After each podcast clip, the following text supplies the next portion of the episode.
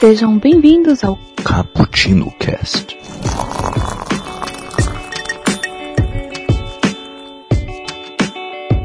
Yo, galera que adoram na cafeína.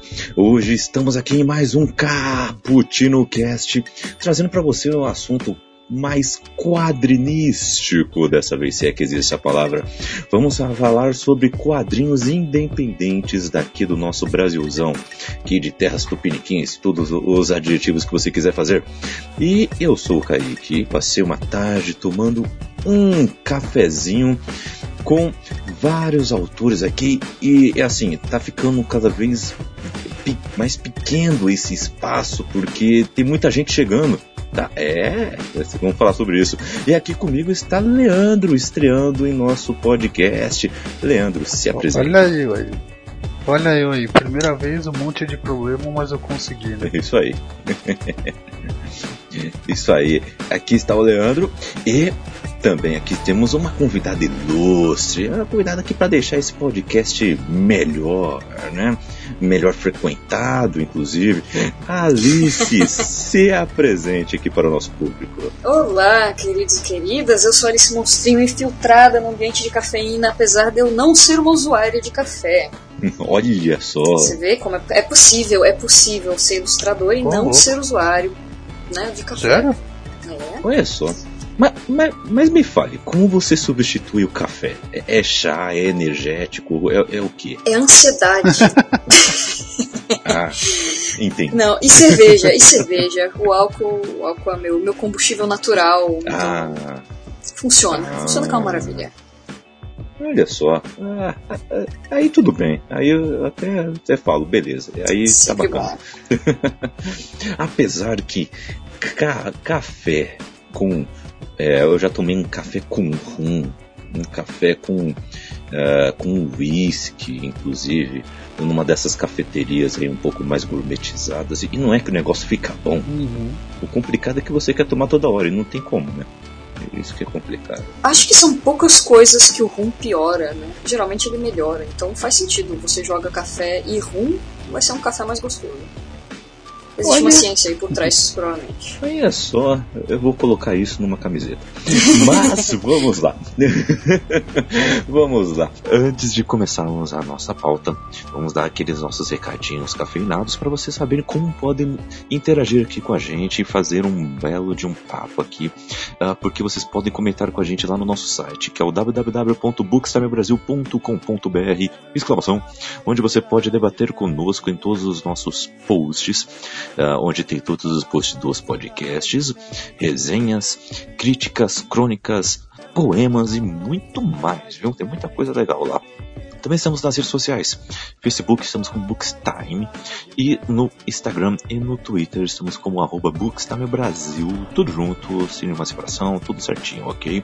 E você pode mandar e-mail para nós também, caputino com dois P's e dois C's, ponto btb, arroba gmail.com. E você também pode ouvir outros programas nossos, além desse cappuccino que sai toda quinta-feira, ao menos tenta sair toda quinta-feira, viu? Porque temos os nossos quadros que saem às segundas.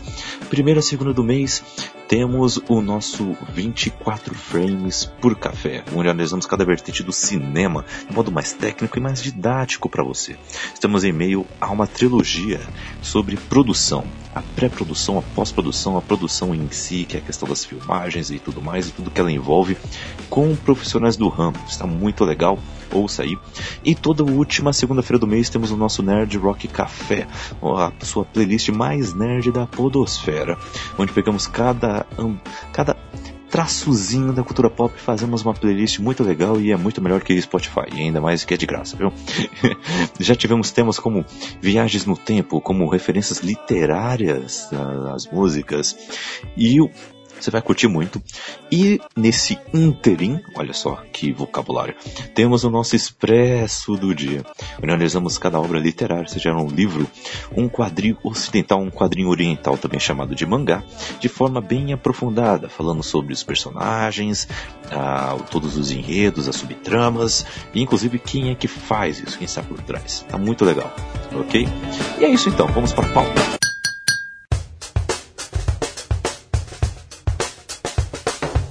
Começando esse assunto, porque por hoje nada de Marvel, DC ou todas as outras grandes produtoras de histórias e quadrinhos espalhados pelo mundo. Falaremos sobre aqueles que, mesmo sem o apoio dos grandes selos, produzem e lançam incríveis materiais que a cada dia ganham mais espaço nas coleções dos amantes de quadrinhos. Com uma total liberdade criativa, esses artistas nos proporcionam roteiros irreverentes, simples, inspiradores e por muitas vezes reais, algo que geralmente não acontece no grande meio, graças ao polimento dado para que o material seja distribuído. Nessas narrativas, podemos acompanhar de forma mais direta o que acontece por trás de um grupo de rock, né, o caso do quadrinho Shampoo, e até mesmo adentrar em um universo onde criaturas sobrenaturais coabitam a superfície terrestre, como vampiros, lobisomem e espíritos, como é o caso do quadrinho da nossa querida Alice aqui, o Bad Woman, não é verdade? e, e, assim, o, eu queria saber um pouco mais sobre a opinião de vocês sobre este mercado que está crescendo cada vez mais, né? Eu, é, para ter um, um, padrão de comparação aí, quanto ele está crescendo, uh, é só você pegar uma ACCXP lá de 2015, 2014, por aí, quando começou, não lembro exatamente o ano, o tamanho da... É, 14 mesmo. 14, né? Isso mesmo. O, o tamanho da Artist Alley e olha pro tamanho que vai ser agora em 2018. É, tá, só cresce, só cresce, tá cada vez mais gigante e, é, se eu não me engano, tá maior já do que da San Diego Comic Con, se eu não me engano. Tá maior é, já. Numericamente falando, ele já passou. No ano passado parece que passou da San Diego é a Comic Con com mais, é, com mais participantes. Olha só, olha só, isso é, é incrível, isso é incrível. Uh, antes de ter a, a, opinião da, da Alice que está vivendo esse meio, uh, eu queria saber da sua opinião, Leandro, também, sobre uh, como é a sua opinião é, é, na questão de, da sua perspectiva como leitor, né? as opções que estão se abrindo para você, o, a forma como está sendo distribuído, seja ele de uma forma um pouco mais direta, ou Catarse, entre outras plataformas que estão facilitando, ou, ou até mesmo em algumas livrarias que querem adquirir esse tipo de conteúdo. A forma como para, para um leitor de quadrinhos acompanhar os quadrinhos independentes nacionais uh, está melhor, está mais diversificado? O, o que você está achando? Então, eu acompanho pouco nacional infelizmente. Na verdade, eu não tô conseguindo acompanhar nem os internacionais, né? Uhum. Tá, tá, bem complicado. Mas eu acho que tá ganhando espaço. Uh, primeiro por causa da CCXP, eu acho que dá um destaque enorme para todo mundo. Eu tenho a lista no Facebook, eu vejo que ela vai em vários eventos. Isso ajuda muito o artista nacional.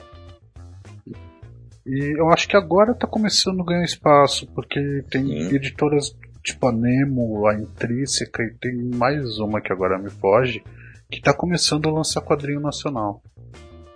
E isso ajuda muito, né? Isso é muito legal mesmo. Sai daquele. Sai daquele mesmice de Marvel e DC sempre, né? É. Sim. E até as suas derivadas, né? Já estão ficando meio. Uh, que Uh, como podemos dizer, uh, o, o, público já é um pouco mais cansado com, com esse material.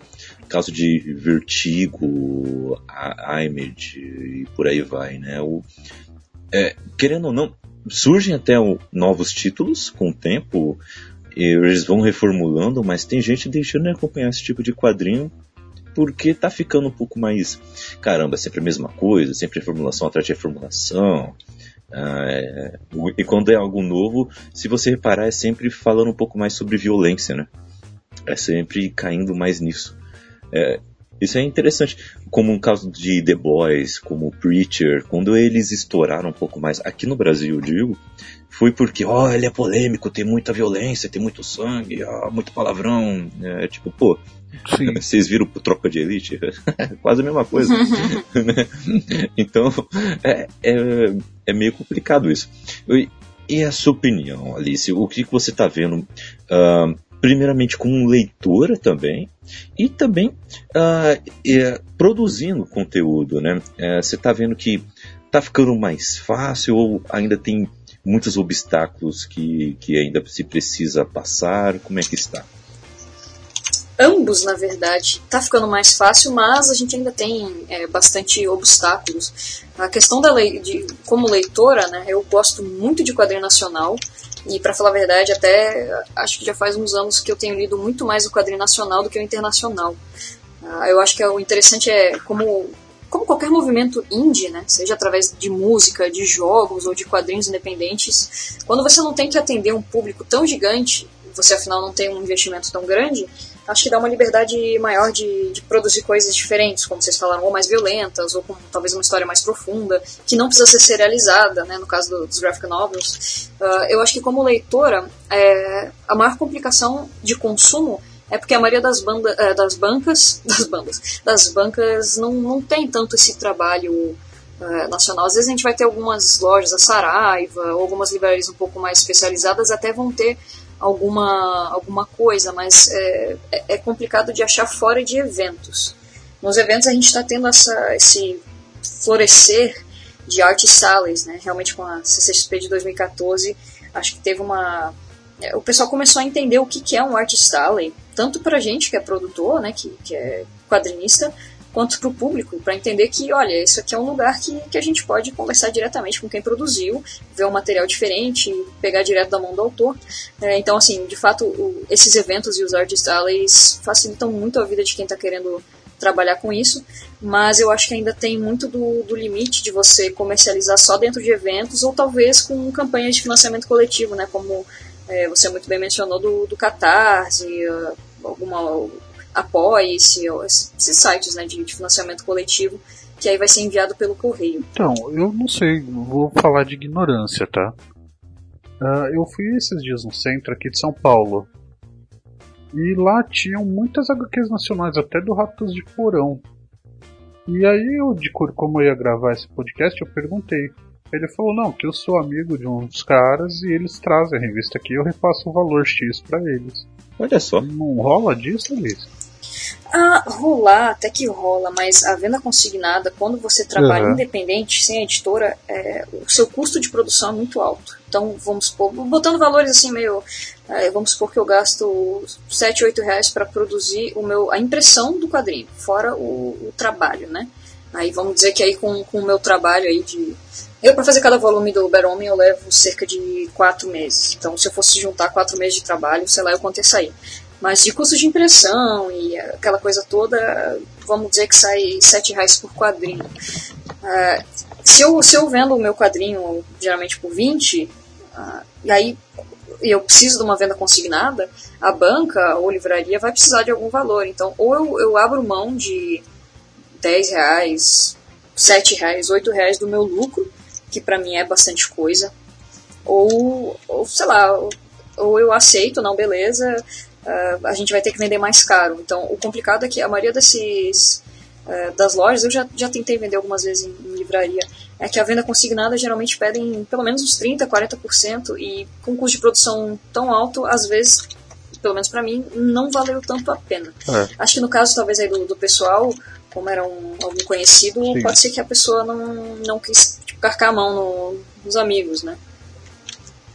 Uhum. No valor de, de consignação. Mas geralmente, livraria em especial, já tive chance de fazer com livrarias, e, e, mas nenhuma valia a pena, assim, falando monetariamente, né? O custo e a produção, vale mais a pena esperar os eventos e, e vender eles diretamente para o público. O ideal é, é, a gente ter uma consignação boa, né? Uhum. E quando você vende diretamente para o público, você leva em conta só essa questão, então, custo de produção e, um, e X de lucro, né? Então não precisa se preocupar com, sei lá, alguma outra taxa que precisa lidar, ah. ah ou, ou, ter que passar o valor para alguém. É, é, algo mais direto. É, eu, eu, é uma coisa também assim, é, o ISBN é uma coisa que a gente tem que tem conta que vai precisar pagar, né? Que o SBN é o, a taxa que você tem quando você quer pegar um código de barra para algum produto. Isso é pela biblioteca, pela biblioteca né, nacional. Hum. Então tem tem isso, né, de você precisar ter esse, esse gasto com isso. E o, o certo mesmo é você ver o teu custo de produção, ver quanto você precisa de lucro. É, produção também incluso o, o, o teu trabalho como artista, né? Então acho que a, o, o, jeito mais certinho mesmo de fazer é quando você vê todos esses custos e pensa, beleza, eu quero recuperar esse custo no, em torno dos meus, sei lá, 300 exemplares, 500 exemplares, mil exemplares. E aí você vê o, o valor total, junta tudo a, sei lá, gastei 5 mil reais para imprimir. É que nem você fosse fazer uma campanha no Catarse, você junta todos os gastos, inclusive o seu de, de produção, de ISBN, a luz da sua casa que você vai gastar, tua licença do Photoshop, tem que esses custos é para a gente poder pagar as contas, né? A gente acaba precisando fazê-los. Mas eu acho que o, o, jeito que pelo menos eu tento trabalhar é ver, por exemplo, vou ter 300 exemplares, eu preciso é, ter tanto de, de custos, então e eu quero ter um lucro também, lógico, a gente precisa pagar as contas, afinal, né? Não vivemos de, de metamorfose Sim. e, e metástases loucas. e eu penso nisso, ah, então tá, então eu vou precisar vender a a X. Uhum. Entendo. E uma coisa, o que, o que você está sentindo aí que está atraindo mais o público uh, para o mercado independente? Uh, são os temas que são tratados? Uh, são é, simplesmente por ser diferente desse, dessa história mais de, de heróis e tudo mais, por trazer algo, uma história talvez um pouco mais cotidiana, ou mesmo trazer elementos fantásticos dar um tratamento um pouco mais de, ó, oh, se passa no Brasil, ou, sei lá, algum regionalismo. O que você acha que está atraindo mais o público para esse mercado? Ah, o público em si, eu acho que tem muito essa questão da variedade, né? O, o divertido é que quando você tem quadrinho independente, geralmente você vai ter trabalhos que primeiro são feitos com de uma maneira muito pessoal, né? A gente se dedica muito e bota muito de si, já que a maioria das coisas tem que fazer sozinho. E esse caráter pessoal na obra a gente vê refletir com o público, porque tem muita, muitas coisas que. Tem, tem temática de tudo que é coisa. Uhum. Então, por exemplo, eu gosto de terror e violência, por que não? E eu, isso reflete no, no meu trabalho, né? Esse falou The Boys, The Boys maravilhoso, amo esse quadrinho. é, é, é muito Garfênis, viva Garfênis. Ah, Garfênis é nosso queridinho. Mas é aquela coisa, você vai encontrar todos os tipos de, de, de, tema e você geralmente vai ver eles sendo explorados de uma, de uma maneira diferente, porque a galera da DC sabe que coisa X vai dar dinheiro, eles não podem arriscar, imagina, fazer uma produção de 10 mil exemplares não sabendo se vai ter retorno para o público. E aí geralmente a galera independente é tipo, cara, eu vou, vou ter um trabalho de quatro meses ali, quero que tenha algum lucro, mas eu não tenho tanto a perder. Então a gente pira geralmente na história e acho que também no estilo visual, né? É, o, estilo americano ele, ele diferencia bastante do, dos outros de modo geral, né? Se for pegar, sei lá, um quadrinho europeu, uma coisa assim, a gente vê uh, uma, uma variedade. E quando você vê trabalho independente, então, acho que especialmente nacional, é uma variedade absurda de estilo de arte com temas. Vezes você vê. É, teve um, um um agora que eu vi recentemente no Catarse, até que eu achei bacana, que é o, o acho que é Devaneios no Jardim, é, alguma coisa assim, deixa eu até procurar aqui. Acho que é o Devaneio no Jardim, uhum. que é um, um, um, quadrinho que ele é todo cartunzinho, o traço super amigável, o personagem super carismáticozinho, e ele é uma história de um judeu no, na Segunda Guerra. Então, assim, ele tem umas coisas que você olha, caramba, eu não, eu não teria pensado em retratar dessa forma. E acho que os quadrinhos independentes atraem muito porque a gente vê coisas diferentes e temas que a gente. É, todo tipo de tema do universo é, vai ser representado num quadrinho Você independente. Tem para todos, todos os gostos. um quadrinho independente um mangá? Porque esses dias eu tava vendo, tem mangá até de vinho, que tem acho que 18 volumes. Um mangá sobre vinho. Eita. Olha só, não, não sou eu a única manguaceira, então. Hein? é, o, o, o, legal do, do mangá também é que, é, como você falou, ele tem muito, muita temática, né? O quadrinho japonês ele é rico em, em uh, representar absolutamente qualquer coisa. A gente vê também esportes, ah, tem um de, nada, de natação, tem um de uh, beisebol, tem um de basquete, tem um de, uh, eu acho que o mangá por si só ele já tem uma linguagem também bem específica, né, do, do mangá, o, o, o passo geralmente que os mangás tem e os tipos de mensagem dos mangás de modo geral. Né? Se você pegar um mangá shoujo, né, para meninas, ele vai ter uma todos vão ter uma mensagem meio parecida. Se você pegar um shonen, ele vai ter que estar tá também numa mensagem parecida, porque ele precisa vender na, na Shonen Jump, ou seja lá qual for a revista lá, Tankohon com, com vários volumes, né? Uh, eu, pra falar a verdade, é, mangá independente japonês eu tenho eu, eu não tenho nenhum contato. Mas uh, o, que, o que é bacana que você mencionou aí é essa questão de estilos. Você vai achar quadrinho independente de absolutamente qualquer estilo. A gente vê muito, muita autobiografia também, que eu acho que é uma. Não sei, existe uma coisa muito pessoal em você fazer um, um quadrinho independente, sabe? Então você vai. Mais do que os outros quadrinhos de, de produção de grande escala, que você vai ter, sei lá, cinco, seis pessoas pelo menos fazendo um quadrinho, né? Um arte finalista, um roteirista, isso, aquilo. O quadrinho independente é um, geralmente é uma pessoa, duas, uma equipe pequena fazendo, então a história pode ser mais pessoal também, né? E Leandro, o, dos temas que você tem visto por aí também, no, no, nos quadrinhos que você viu uh, do mercado independente, quando você está na. Ó, você tá passando na Artist Alley, que tipo de coisa que te atrai mais o olhar? Você vê o, é, é alguém falando de algum uh, de algum ser fantástico, é alguém falando sobre alguma coisa um pouco mais punk, digamos, ou alguém fazendo alguma releitura de algum personagem famoso, uh, sei lá, o, o, que que te atrai quando você vê alguma obra independente? Olha, eu estou aprendendo muito sobre quadrinhos agora, né? Antes eu só lia Marvel, uma ou duas uhum. coisinhas da DC Image e Dark Horse, alguma coisa assim perdida, né? Até que eu entrei num grupo lá do Facebook e uhum. eles dão dicas de quadrinhos diferentões, sabe? Que não, não tá todo mundo acostumado a ver em bancas, essas coisas. Praticamente eu vejo que vende só na Amazon e depois vai para as outras livrarias. Mas o que me chama atenção no primeiro olhar é, é ver os traços. Se os traços ali me eu acho um traço legal, um traço diferente, um traço que me chama a atenção. A história em si eu vejo depois. Mas eu gosto de ter guardado aqui, por exemplo, para falar, olha, eu tenho esse gibi bonito, sabe?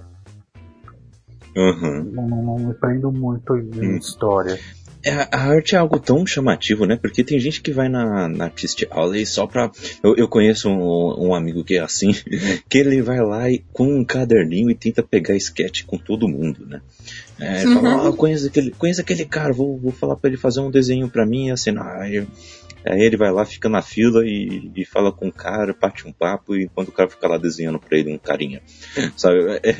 É, é, ter um, um pedaço da arte, assim, de de alguém é, é, algo que atrai bastante, né? Eu também, quando eu vou escolher um quadrinho para ler, eu vou, eu vou na capa. Eu, e nunca me arrependi por, é. por isso, hein? Eu, eu vou na capa, peraí, essa capa é bonita pra caramba, é muito estilística, assim, sei lá, tá me comunicando de um jeito bacana, vou pegar. Aí eu pegava, começava a ler e, e olha, é, é difícil errar, viu? Modéstia à parte, viu? Na maioria que eu, que eu vou nessa aí, o quadrinho é bom. O quadrinho é bom. E, e assim, no, no Independente, por exemplo, eu, citando um aqui, uh, tirando a lista, que a, lista que a gente vai, vai tietar daqui a pouco, né? Mas assim, eu, citando outros, porque, por exemplo, tem o, o, o, nosso querido o Rainer Peter, que já apareceu aqui no tá. Expresso do Dia, é, falamos sobre o Despertar do Zé Fogueira. E a capa é lindíssima. É lindíssima a capa dele. Ele pega o cenário de Uberlândia, ele tirou fotos, ele mostrou o processo, né? Ele tirou foto, depois ele foi passando pro, pro Photoshop dando uns traços dele, deixando o mais fiel possível. Depois ele foi lá e adicionou o personagem e foi colocando tantas camadas para ficar mais, eh, mais crível, mais real que caramba, que capa é aquela? E não é só a capa, né? O, você passando a, as folhas, você vai vendo que o, o, quanto que ele foi fiel em representar ali a cidade, né? E, e até porque no, na obra dele tem a questão de passado, né? Bastante, porque na história um morador de rua pega uma máquina fotográfica que tira foto daquele ambiente anos atrás então ele tira foto de um, sei lá, um posto de, de gasolina. Aí quando ele vai, aí quando sai a foto, o Polaroid é um é, um, é cheio de mato e, e tudo mais. Para pegar essas fotos antigas, ele também foi pesquisar e pegar o, como era aquele ambiente anos atrás. Então, é um tipo de coisa que atrai né, essa arte, né? É, talvez seja o primeiro nível, assim, de... Uh, a primeira camada que o leitor vai ter né, de, de proximidade com a obra. Uh, quando, quando você está confeccionando a HQ Alice, vocês também se, assim, pegando, já falando um pouco mais sobre todos os quadrinistas, assim, no geral, uhum. com quem você conhece, com quem você conversa, se preocupam bastante também com a capa, com, com a arte, ou primeiro vem a história e depois pensa, peraí, vamos, vamos ver um jeito que eu posso deixar mais atraente, um jeito que fique mais fiel ao que eu estou tentando passar? Como é que é? Essa é uma pergunta muito boa. Eu geralmente deixo fazer a capa por último. Porque às vezes vão ter coisas que eu, eu, eu penso que vão ser chamativas na história que eu não teria pensado. Então, geralmente, por via de regra, eu deixo fazer a capa por último. É, mas eu acho que a capa é fundamental porque, é, como você muito bem apontou, vai ser a primeira impressão da pessoa com a sua obra. Então, se essa capa não está atraente, é, o leitor não vai pensar que a obra está atraente, né? O olho tem que bater e tem que dar aquela. Opa, peraí, eu adquiri interesse por isso. É, caso contrário, não adianta, você pode ter uma história super legal, mas a pessoa não vai nem se dar o trabalho de pegar o quadrinho, abrir e, e ter a curiosidade, né? Então acho que essa, esse esquema da, da capa do, do, quadrinho ou do livro, ou mesmo esquema do vidro de perfume, é, é uma questão que a primeira impressão vai ter que trazer é curiosidade para a pessoa abrir e ver o resto. E eu, eu, gosto, eu gostei das, disso que você falou. É, no, nesse terceiro volume do meu quadrinho, do Beromen, foi o único volume de quadrinho que eu fiz na vida que eu fiz a capa antes. Mas foi interessante porque eu tive mais tempo para fazer a capa do que o normal. E, e, eu acho que ficou uma capa boa até, assim, na, na medida possível. É, porque eu precisava ser concisa com, com o que ia acontecer no restante da história, mas no fim o fluxo visual funcionou muito bem. Então agora eu até estava me questionando quando eu, quando eu fiz essa capa do, do quadrinho, que talvez eu não precise esperar para ser a última coisa, né? não uhum. necessariamente o resultado vai ser pior. Mas é interessante, eu geralmente faço por último. Sim, sim. É que nem quando você está fazendo uma redação, você escolhe o título primeiro ou você escolhe o título depois, né? Putz, exatamente, é exatamente. Exa Nossa, é, é exatamente isso. A gente geralmente deixa para escolher depois, né? É, e nesse caso da capa, ela vai sintetizar, ela tem que mostrar o que, do que, que o seu quadrinho se trata, qual, qual é o tom dele, né, o ritmo. Uh, você tem um quadrinho super frenético, a capa vai ter que ter algum tipo de fluxo visual que, que não sei, vai, vai apontar para o leitor, né? E, e também o, a capa tem que mostrar o sentimento do quadrinho, né? Se é um, se é um quadrinho de, sei lá, triste, ser um quadrinho feliz, enfim, eu acho que a capa tem que ter o sentimento. E por isso que eu acho legal alguns quadrinhos como esse do Devaneio no Jardim, que ele é um quadrinho todo bonitinho, todo engraçadinho, mas ele quebra com essa expectativa do leitor, porque é um quadrinho sobre a Segunda Guerra, né? Então tem nada de feliz na Segunda Guerra. Sim, verdade, verdade. E outro, é, outras capas também que passam uma coisa um pouco mais ó, fofinha e quando você vai ver a história ela é muito profunda e tocante são as capas da, das MSPs, né? Uh, ah, o Tomo da Mônica Lições, o Bidu, né? Bidu não, Bilu, é. uh, os dois. É, é, é muito, muito bem feito e você pensa, ah, que legal, vou reencontrar personagens da infância e e aí você começa a ler, você vê, peraí, é mais que isso. Né? É, uhum. é, é, um tipo de impacto interessante. E, e olha, vendo aqui a capa do primeiro Bad Omen, volume 1, é que essa capa merece uma tatuagem, né? É, dá pra você fazer uma tatuagem com, com essa capa. O dia que alguém fizer uma tatuagem de, de qualquer coisa minha, eu só vou chorar umas 10 vezes, assim, eu fico bem feliz. Olha só, só, só umas 10 vezes. Eu vou, eu vou fazer. Uh, vou falar isso para o Wellington. O Wellington uhum. foi quem fez essa pauta. Ele queria muito estar aqui gravando conosco.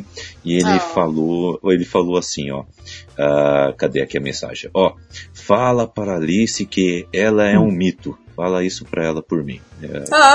tá, tá, passado o recado. Que querido. Tá passado o recado. Vou falar para ele fazer a tatuagem também. Porque temos que. Nossa, eu, eu. Vai ser um achievement unlock da minha vida, assim, que eu vou contar para os meus netos, assim, caramba.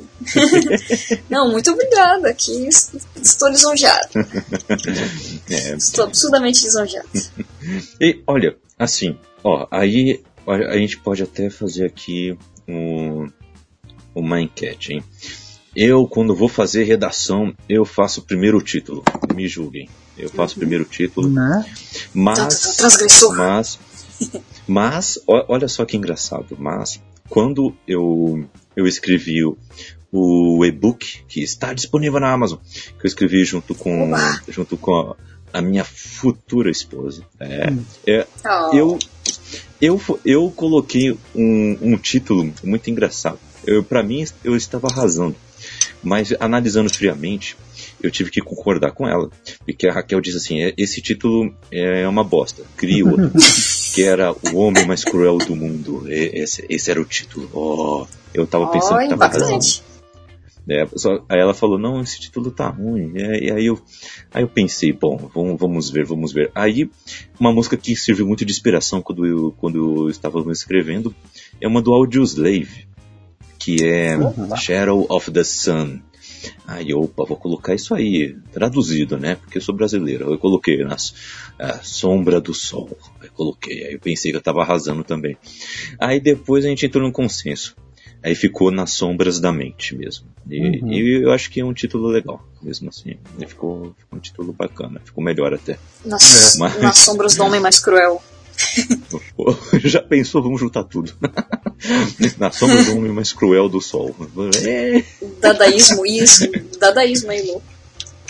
olha só que beleza.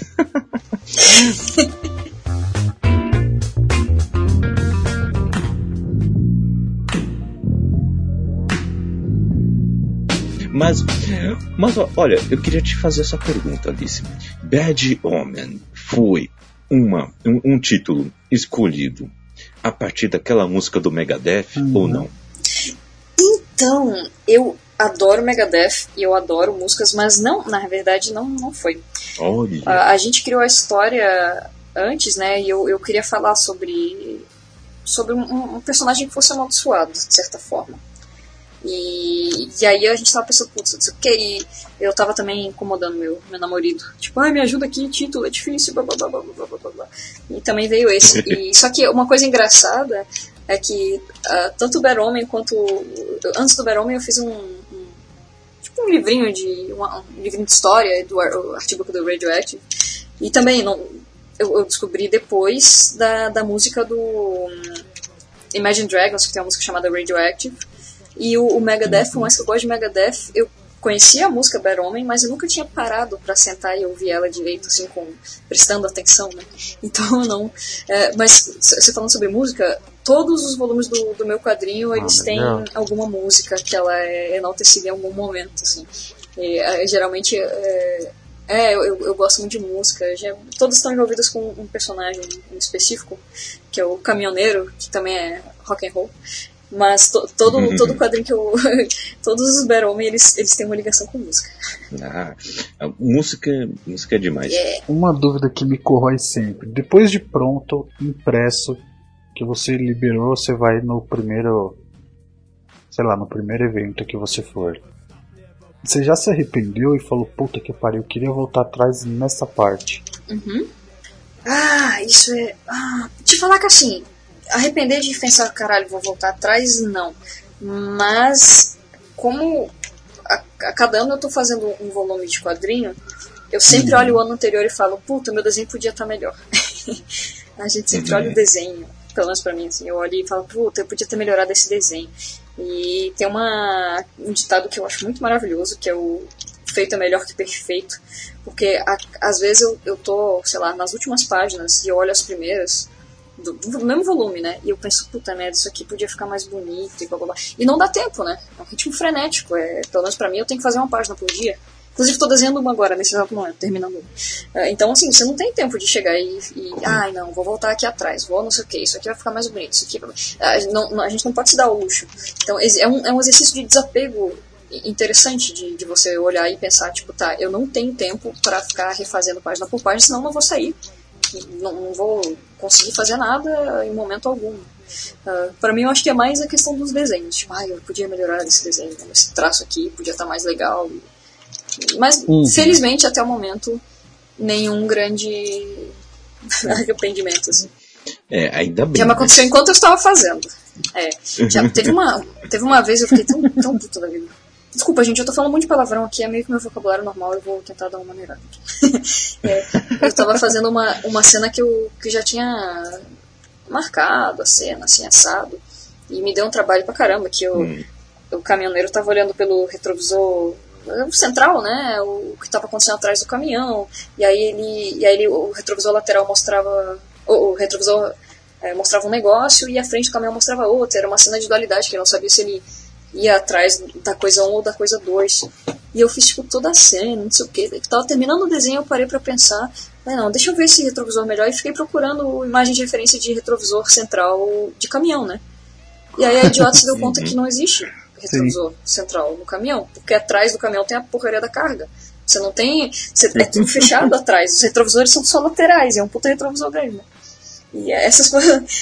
Esse foi um dia que eu me arrependi, assim, que eu fiquei, cara, eu, eu podia ter pensado nisso antes. E de vez ou outra eu dou umas uhum. dessas que eu olho e a lógica do que eu tô fazendo não faz sentido. Aí sim não tem jeito, tem que refazer.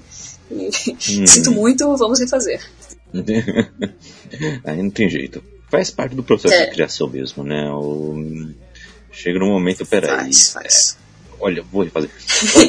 Um consolo, um consolo que podemos dar aqui para todos os quadrinistas, todos os que criam conteúdo, é que ninguém vai ser pior do que Tolkien.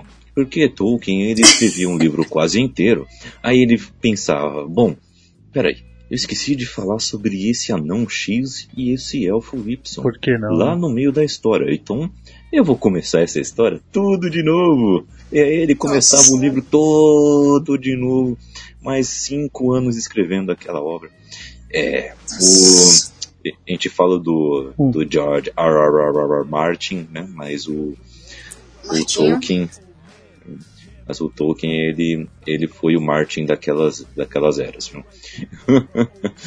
Esse, ninguém vai ser pior que ele.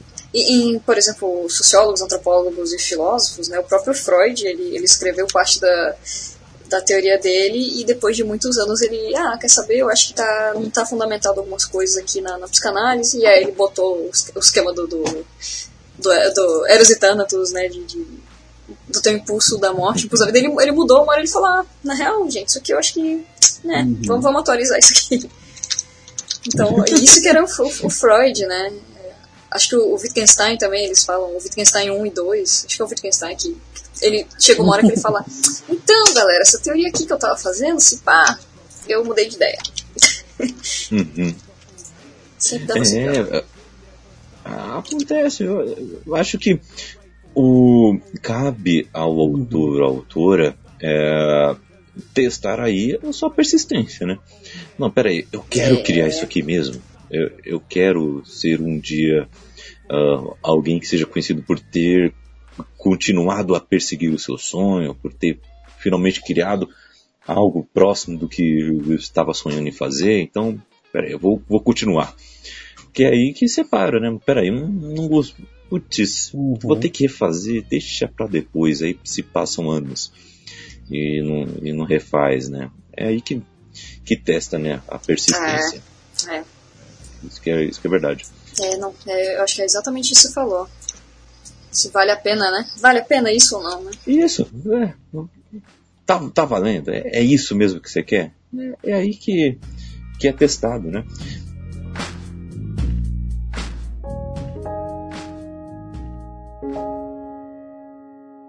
E eu quero saber de vocês o seguinte: o quadrinhos, assim como como uma nona arte, ela sempre está passando uma uma mensagem, sempre quer passar uma visão de mundo, ao mesmo tempo em que está entretendo, né, ao mesmo tempo que está divertindo. Uh, tem uhum. tudo isso junto como uma, uma obra de arte em si. Né? E algo que é bem inerente aos quadrinhos uh, e está ganhando, tá ganhando esse foco cada vez mais é a questão das críticas sociais também, né? Como é que vocês estão enxergando isso, né? Uh, quanto mais críticas sociais, melhor. Uh, ou vocês acham que, peraí, já tá ficando até meio que maçante, eu só queria diversão, não queria pensar tanto, sei lá, existe esse tipo de pessoa? Talvez exista. Mas, o, o que, que vocês pensam sobre isso? É, começando contigo, Leandro, você tá, tá, um, pouco, um pouco mais calado, vamos, vamos te trazer um pouco mais pra conversa. O que, que você tá.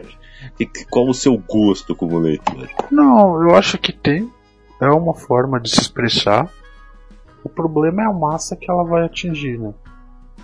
Por exemplo, vamos, vamos pegar hoje em dias de política. Um quadrinho de política hoje, por exemplo. Uhum. Hum, ok, minha mãe. Eu não tenho mãe, mas minha mãe não leria, por exemplo. Eu talvez leria, mas minha mãe não. Mas minha mãe votaria. E às vezes estaria muito mais ligado uhum. em política do que eu. Então é o uhum. problema de como que ele chega para a massa Sim. que ele precisa atingir. Por exemplo, eu não sei o autor. Uhum. Eu sei que eu estava fazendo um trabalho para uma escola de concurso público e eu vi que saiu um quadrinho da Polícia Militar. Mas eu só soube disso porque porque apareceu onde eu estava trabalhando. Hum. Duvido que, por exemplo, no dia a dia eu viria falar sobre isso, entendeu? O problema é como é divulgado e para quem que é divulgado. Não adianta querer botar no quadrinho, sei lá. Sim. Vai, o único que eu acompanho fielmente é o Homem-Aranha. Colocar muito política no Homem-Aranha que pra mim, uhum. sabe, vou cagar pra isso. É, realmente é algo muito diferente. Algo muito diferente, né? Uh, vai muito do objetivo do quem é o seu público-alvo, né? Ah, e também outra, tem um negócio que ainda quadrinhos é visto como coisa para criança, né? Então, tipo, é muito difícil você fazer a cabeça de alguém para ler quadrinhos. Por exemplo, eu divido apartamento com um amigo uhum. meu e ele odeia quadrinhos. Aí recentemente eu comprei o Duas Vidas, não sei se vocês já ouviram falar. É de um francês. Cara, é um quadrinho fantástico que não tem temática para criança. Sim. É uma temática totalmente adulta. Uhum. Eu falei pra ele, Tó, lê, ah, mas história em quadrinho. Ah, então toma no cu. Não lê também. Uhum.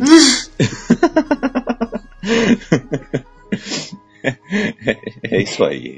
Então tem que tirar essa, esse, essa redoma, né? De nossa, quadrinhos é Mônica, uhum. Homem-Aranha e Superman. É, é complicado. Ainda tem muita gente pensando desse jeito. Isso, é, isso é bacana, né? Realmente, o estigma do quadrinho, eu acho que especialmente. É, é porque você vê, o, o Japão, por mais que tenha umas loucuras absurdamente loucas e esquisitas, é, o quadrinho ele é tido mais como algo normal, né? Aqui a gente ainda tem o estigma no ocidente de que o quadrinho... Você vê que, na verdade, né, o mercado franco-belga de quadrinhos ele, leva, ele é levado a sério para por adultos também. Eu acho que é uma questão uhum. de, público, de entender que o público-alvo do quadrinho é gigante, né? Não, não, se dá conta apenas de crianças, né? Mas, ao mesmo tempo, eu acho que... Uh, de uhum. alguma maneira, toda arte política, sabe? Você botar o Miles Davis no Homem-Aranha é político. Você botar a uh, Kamala Khan como a nova Miss Marvel e a Carol Danvers absurdamente empoderada e, e, fantasticamente representada no filme é político. Então existe um, um pouco de é, um pouco de política em todas as coisas que a gente faz, né? E eu acho que eu particularmente gosto muito de política. Eu, eu gosto de metaforizar coisas, não necessariamente para política no sentido uh, ah, partidos políticos e tal, mas uh, você como movimentos, movimentos sociais, movimentos minoritários ou majoritários, e eu acho que alguns quadrinhos aí que, que são além do é, mas o, o... além do seu tempo Sim. conseguiram fazer isso. O V de Vingança, né, o Watchmen, por exemplo, são quadrinhos políticos sensacionais e que estão aí para deixar um legado Sim, eterno. mas o problema é que quem não vamos por assim, os adultos que não acompanham quadrinhos não entendem isso simplesmente não falar, nossa, hoje o Homem-Aranha é negro? Nossa, simplesmente tem o, o V de Vingança lá, ele explode Londres inteira. Por quê? Ele não entende, ele não vê. Ele só vê a superfície, a Deep Web ele não vê, sabe? Comunista. Uhum. é, é. Aí talvez seja uma, uma questão da maturidade do leitor também, né? Do, do, do público-alvo mesmo, né? É, mas eu, eu acho que de qualquer maneira eu acho algo muito positivo o quadrinho político. Não, não, não, não, pensando do, do jeito. Ah, nossa, ideologia e tal, mas é, é, eu acho que o quadrinho. Qualquer, qualquer arte, na verdade, ela tem um, um poder de meio que ao mesmo tempo vai ser transgressora de alguma coisa e de deixar o seu legado por muito tempo também, né? Então tem um, tem um outro filósofo que eu teórico, bom, não sei se agora filósofo que eu gosto que eu gosto muito tenho, tenho lido mais recentemente que é o Deleuze tá que ele fala que a, a arte ela sobrevive ao tempo, né? Então isso é bem real. A gente vê as obras de arte. O Mozart morreu faz muito tempo, tá aí as músicas dele, né? O, o Alan Moore, quando for a hora dele partir, vai estar tá aí as coisas dele. E às vezes uma coisa política vai sobreviver mais tempo, porque ela, ela transcende só o, o valor inicial de entretenimento, né? Por mais que, claro, tem um público-alvo para isso.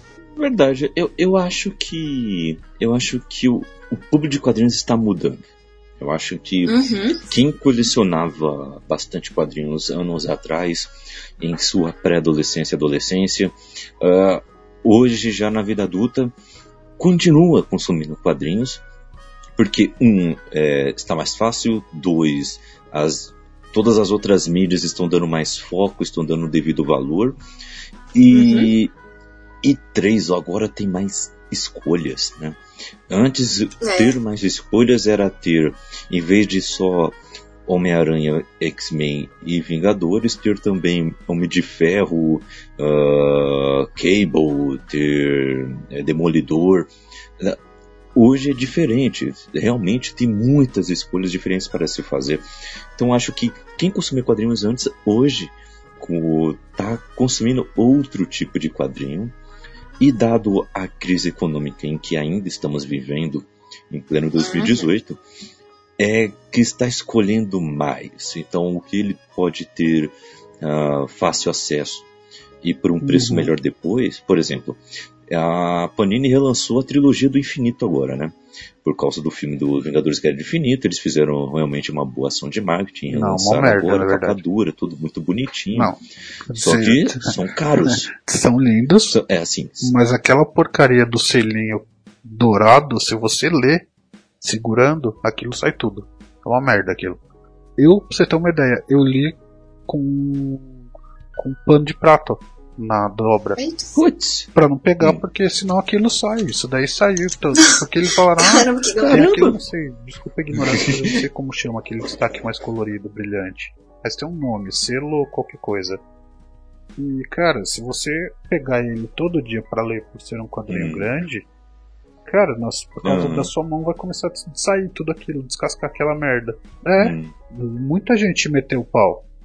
Então aí quando que triste. É, quando eu comprei eu já ah, tinha lido um monte de review, eu esperei baixar o preço, claro. Que situação. E aí eu falei, ok, quando eu vou ler, eu leio com um pano de prato na mão pra não pegar direto no, uhum. HQ. É uma merda, né? Sim. É uma gambiarra. É triste bem, ter que fazer. Bem infeliz, né? Ter que fazer, na real. É. Tá ficando gourmet mesmo esse quadrinho, né? Agora tem que ler quadrinho de luvas agora, né? Beleza, hein? Já vende, o, já vende pano de prato do. Aí, ó, fica legal. Da luva do Thanos ali pra. Ela seria um marketing legal. É, boa. Ah, olha é só. Possibilidade de, de outro mercado aí, gente. Vamos ficar rico. Pronto, mais, mais dinheiro. É. Mas yes. o, o que eu estava dizendo é o seguinte: é que, assim, a Panini foi e relançou, beleza, a trilogia bacana. Só que veio com um preço bem salgado. E aí, o que, que a maioria dos consumidores fizeram? Esperou Esperou, esperou. E hoje, uh, em outubro, o filme foi lançado lá em maio, maio, abril, por aí. E agora em outubro, o leitor pode adquirir esse tipo de material por um preço bem mais em conta, bem mais em conta mesmo. A ponto de que uh, lá no primeiro semestre foi lançado a quase 100 reais ou até passando de 100 reais em alguns lugares. E hoje você pode adquirir por 30 e pouco reais se você pegar a promoção Nossa. certa. O, é um preço gigante, assim, o, a diferença é gigante. E então hoje o público está fazendo esse tipo de coisa, está pesquisando mais e o único material em que ele vai lá e pega de primeira, se ele gostar, se ele quer mesmo ler, é o material independente. Que ele vai nesse tipo de nessas feiras de quadrinhos, vai nesses eventos, sabe que sempre o preço vai ser em conta, vai conhecer gente bacana, gente que gosta das mesmas coisas, vai bater um papo e vai conhecer gente que produz quadrinhos também, além de pessoal que vende outro tipo de material, como camisetas, dados para RPG e por aí vai. E E quando chega nesse, nessas feiras, vai lá e gasta, e gasta mesmo comprando o material independente, porque sabe que vai ter qualidade, sabe que vai ter um contato mais direto com quem faz e, e pode pegar coisas exclusivas ali, com uma arte, como com algum brilhozinho, um marcador, algo assim, o que seja. Vai, e vai estar tá conhecendo uma nova história, vai poder falar disso, que nem o meu, meu tio, que é um, o meu mestre Jedi aqui da, da Nerdice, que uh, quando eu era criança ele chegava assim do meu lado e falava assim: Kaique, você já ouviu daquela história quando Batman teve que enfrentar o espantalho e acabou quase morrendo? Aí eu, não, tio, é. Pois é, foi assim. E ele me contava como se fosse realmente uma lenda urbana, sabe? E depois ele me emprestava o quadrinho para ver aquilo. Então, aí eu, hoje em dia, eu, qualquer leitor de quadrinho, de quadrinho independente, pode fazer esse tipo de coisa com outras pessoas e a partir daí vai passando de boca a boca. O, eu acho que só está mudando o público, o, o, pensamento do público de quadrinho. Né? Eu acho que agora não está ficando mais uh, só temas infantilizados. Né? Eu acho que agora o público está pegando temas um pouco mais maduros e o material uhum. também está sendo um pouco mais maduro também, né? São poucos materiais tipo Turma da Mônica, né? É, o negócio está é. mudando um pouco.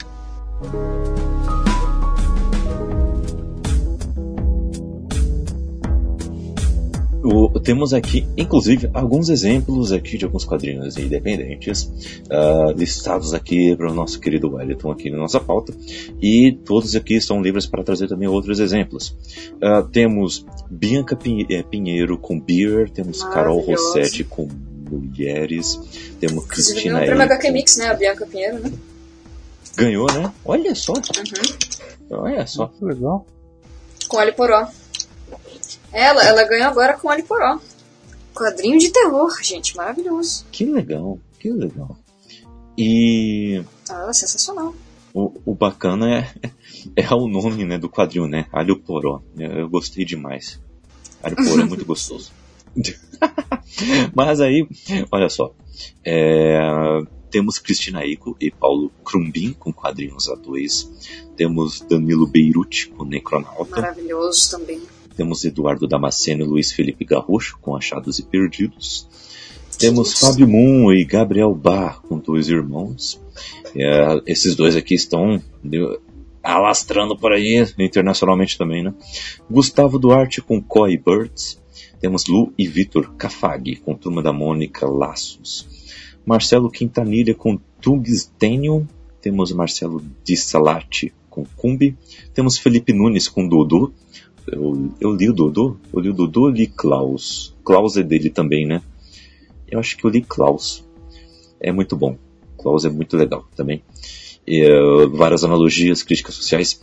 O, eu posso citar também o próprio Rainer Peter com o Despertar do Zé Fogueira.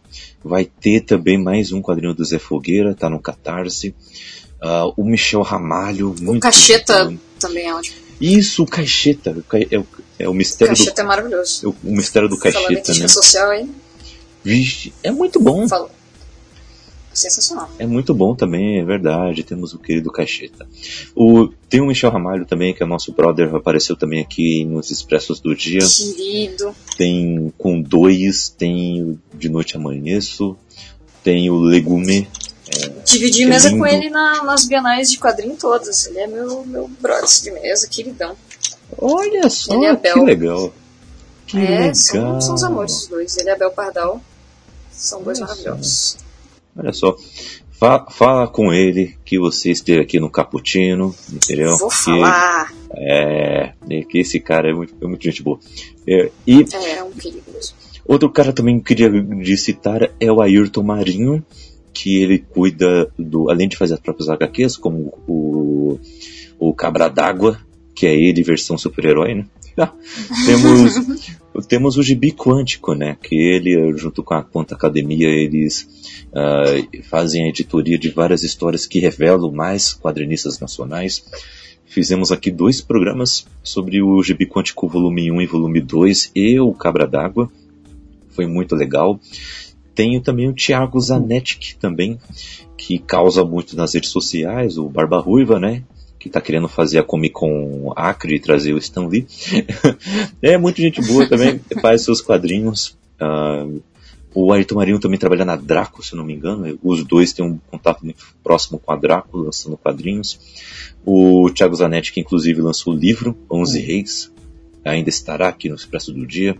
É, só o Thiago topar, viu, Thiago? É, isso é para você. E, e, temos aqui, e além, da, além da Alice, né? Com os seus, o, o seu Bad Woman também, né?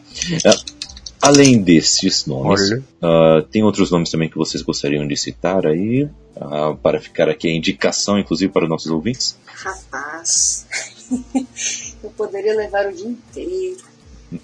É, algumas coisas que eu, alguns nomes que eu acho legal de apontar.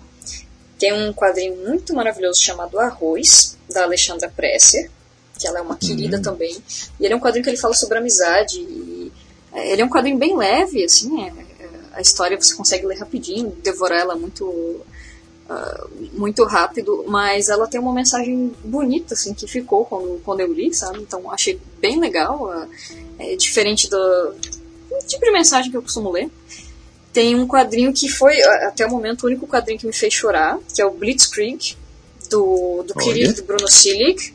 E ele faz, o quadrinho que passa nos anos 80, ele tem um estilo visual sensacional. Você que falou que gosta de, de capas e e, ou também que, né, o Leandro falou da, arte, né? A arte dele é, é, muito peculiar, assim, é muito único o estilo dele. Enfim, é uma história de, de uns garotos dos anos 80 que querem fazer um plano para uh, é, resolver o, o problema principal, que é um, um, outro garoto que faz bullying com eles. Mas a história é linda, né? É uma história. Nossa, eu, eu fiquei super emocionado e achei muito legal. Uh, acho que te, teve bastante qualidade. É, os queridos da, da Two Minds, a Luiz e o Thiago, eles têm o Plumba. O Plumba teve três volumes agora eles fizeram um volume único, que está cheio de material extra. Eles fizeram também financiamento no, no Catarse, né, na campanha de financiamento coletivo. E a Plumba é uma história de uma garota, uhum. passa uma época medieval, fantástica. É bem, bem único o, o mundo deles, né, bem... O mundo de fantasia, aquela coisa super divertido também. é de uma, enfim, é sobre uma garota que quer quer, quer comprar um machado mágico e precisa de, de dinheiro para isso e vai, vai passando por várias, é, vários tipos de, de missõezinhas é, bem variadas, né? Uh, se eu, ai meu Deus, é muito, é muito quadrinho. Tenho, eu gosto muito, um que inclusive tem na, tem na Saraiva, mas é o Ye, que é um quadrinho do, do Guilherme. Ai meu Deus, gente, sobrenome é Petrella, Petrec. Ai, gente, desculpa, deixa eu procurar aqui. Guilherme Petr... Desculpa, Guilherme, não é por mal, é que eu sou Petreca. Guilherme Petreca, que é o IE, W-E, que é muito legal também. E eu, eu poderia ficar um dia inteiro falando. A Catarina Baltar tem o Cerulean, que é muito legal e tem outros vários, vários quadrinhos. Ela tá com o Virides no, no Catarse, né? Ela, ela é uma aquarelista e tem essa história muito bonita. É, tem Gente, tem, muito, tem muita gente maravilhosa, isso é muito bom. Eu fico muito feliz de, de não conseguir. Se, de poder ficar, aliás, um dia inteiro falando falando de, de, de, bons quadrinistas e boas histórias, né? Me mencionar por último o, o Portais e o Elos do, do Cariello, junto com o Pietro Antonioni, que também foi professores da, da Quanta, que, nossa, visualmente sensacional e a história também Uh, os dois têm uma história bem, bem complexa e enfim, também na época que eu li eu achei muito bacana. Ficam aí algumas, algumas várias indicações. Porque é difícil, é difícil de, de, chegar e apontar alguns, eu poderia ficar até amanhã. E... Verdade. E, e, assim, eu, eu gostaria até de, de citar alguns nomes aqui que ganharam o HQ Mix. Uh, uhum. Por exemplo, a Carol Pimentel ganhou como novo talento roteirista. Ela é muito gente boa. Ela é editora da Marvel, inclusive ela fez editoria de várias HQs que nós consumimos. Foi para o mundo dos quadrinhos como roteirista, ganhou o prêmio. Que legal, gostei muito disso. Ela, ela, ela é muito gente fina. Temos também uh, o Shampoo ganhando por três volumes a publicação em minissérie. Tem publicação de tira do Linha do Trem, The Best Of, ganhou. A publicação de humor com Marcate 40. Uh, publicação independente de grupo Orixás em Guerra, muito bacana isso. O Alho Poró. Ah, esse quadrinho tem uma temática muito bacana. Olha só. E o Alho Poró ganhou dois: a publicação independente de autor, publicação independente de edição única, olha só. E, e, e são esses nomes. É, e meu amigo Dummer ganhou a melhor é, publicação de aventura, terror e fantasia. Olha só, só. Alguns, alguns nomes aí pra gente uh, apenas ir pontuando aqui nomes que você, caro ouvinte, uh, cara ouvinte, né, se informe e, e veja aí o, os trabalhos que eles já fizeram. Vale muito a pena acompanhar. E, mas assim, ó, ó, vamos lá. Agora, ah, espera aí. Antes, antes de tudo, Leandro, você tem algum outro nome que você gostaria de falar? Cara, eu conheço a Alice e o Victor Cafage. Do Valente. Nossa, que honra! Gente! Só por, por, por ter o nome em sequência assim, eu já ganhei o dia. Victor é um querido, inclusive. Aí sim, hein? Uh, Alice, queremos saber como é que é essa questão. Como é o processo de criação? Uh, como é que essa questão, como você começou a ideia, você uh, foi colocou a ideia no, uh, num papel, de que forma, uh, como você começou a desenvolver, foi primeiro parte, foi primeiro com roteiro, Uh, começou os dois ao mesmo tempo? Como é que foi esse processo para você? Eu sou uma pessoa que eu tenho um, um, caos interno muito grande que ele tem lapsos de organização. Então eu, eu preciso geralmente botar as coisas no papel. O Beromen em si, né, que é meu quadrinho independente que eu estou fazendo há mais tempo, uh, ele veio de uma ideia inicial que eu tive de um jogo de videogame que eu fiz, um jogo de, do meu TCC, na verdade, jogo de luta, e esse jogo já era baseado em, em vampiros e lobisomens de RPG de mesa. Quem teve a chance de jogar Vampira Máscara, Lobisomem Mago e esses RPGs de mesa aí da White Wolf em especial. Já joguei tudo que é tipo de RPG no universo, mas os da White Wolf foram os que me prenderam mais. E aí no meu TCC eu tinha feito esse jogo de luta um protótipo uhum. só, lógico, não, dois personagens, enfim. E eu, eu tinha muita vontade de continuar o jogo, só que é aquela coisa, né? Videogame, é, você precisa de uma equipe grande, você precisa de muito tempo. E a equipe era ótima, os meninos eram ótimos, só que é, requer muito recurso, né? Então a gente meio que pausou e eu sempre tive vontade de dar continuidade nessa história. Mas parei e, e ficou por isso. E aí, um, uns anos depois, em 2016, eu, eu fui, felizmente tinha sido escolhida pela segunda vez, aceita, né? Escolhida não, aceita, para participar do Artist Alley da Comic Con Experience. E, eu queria já fazer quadrinho. Eu pensei, não, eu, é, é, isso que eu quero fazer, né? Sempre, sempre quis fazer quadrinho independente, né? Uh, já tinha feito um quadrinho outro para para assim, editora de, de, universidade, enfim, mas queria fazer quadrinho independente. E, e, isso juntou com umas bets que eu tive de problema com depressão, ansiedade, e eu pensei, ah, eu talvez possa tentar juntar um pouco das duas coisas e fazer um quadrinho que seja de, de ação, de terror, mas que tenha alguma metáfora interna. Então a ideia do Beromem foi uma, um pouco de eu dar continuidade à, à ideia que eu já tinha inicialmente nesse jogo de luta de vampiros, então eu queria pegar algo do sobrenatural com essa base na, tanto na literatura né, fantástica de horror, Uh, o Drácula, uh, os livros da Anne Rice, o Poe, que eu gosto pra caramba, Uh, quanto, quanto os RPGs. E aí meio que nasceu disso. Só que aí, né, a gente pensava, tá, beleza, tem uma ideia aí. E aí eu queria criar a história e mudei muito dos personagens. Eu geralmente, quando eu vou criar alguma coisa, eu gosto de pegar um bloquinho e anotar ideias. Assim. Eu, eu geralmente começo pelo roteiro. Então, uh, vou criando várias ideias, vou pensando uma linearidade. Penso que, ah, no meu caso, eu queria fazer 30 páginas. O que, que funcionaria nessas 30 páginas? De que forma que isso poderia ter é, alguma continuidade, né? Então eu fui meio que escrevendo ideias e tal, e daqui a pouco eu criei tipo uma timeline, né? Ah, primeiro a cena, o personagem fazer isso, não sei o quê, depois vai encontrar com não sei quem, vai acontecer essa briga, vai acontecer não sei o quê.